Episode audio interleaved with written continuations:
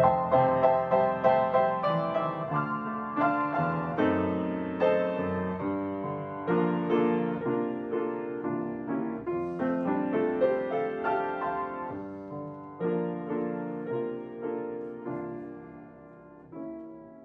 es domingo 9 de octubre.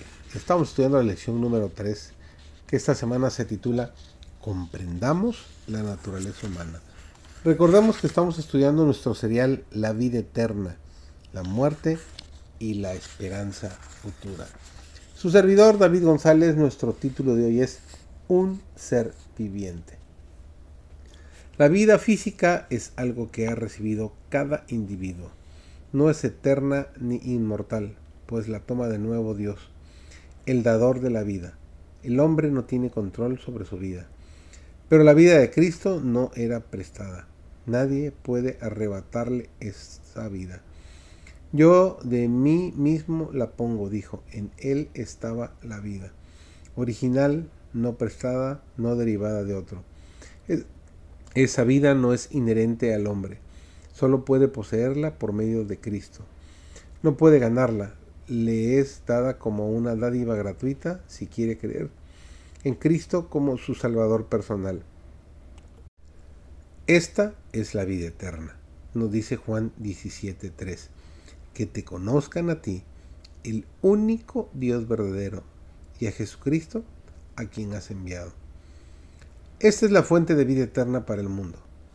En la creación del hombre resulta manifiesta la intervención de un Dios personal.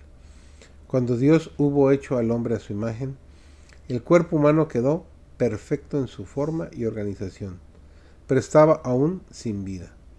Después, el Dios personal y existente de por sí infundió en aquella forma el soplo de vida, y el hombre vino a ser criatura viva e inteligente.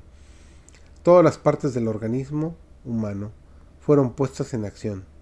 El corazón, las arterias, las venas, la lengua, las manos, los pies y los sentidos, las facultades del espíritu, todo ello empezó a funcionar y todo quedó sometido a una ley. El hombre fue hecho alma viviente. Por medio de Cristo, el verbo, el Dios personal, creó al hombre y lo dotó de inteligencia y de facultades. Mediante el dador de la vida, el alma es capaz de vivir por las edades eternas, y el hombre debe ejercer un cuidado especial por el alma que Cristo compró con su propia sangre.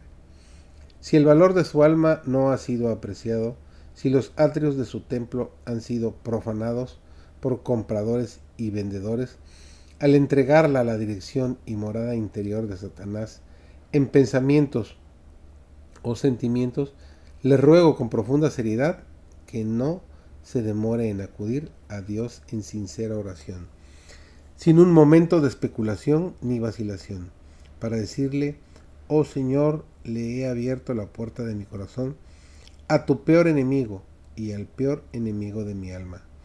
He actuado como si fuera capaz de salvar mi propia alma. No me atrevo a confiársela a ningún otro poder que no sea el tuyo. La deposito a tus pies. Oh Cordero de Dios, lava mi alma en la sangre del Cordero. Vístela con tus ropajes de pureza y justicia. Que el Señor te acompañe durante el día de hoy y pueda ser tu mejor compañía, tu mejor amigo, tu mejor aliado en todo lo que hagas y que sea para honra y gloria de Él. Bendecido día.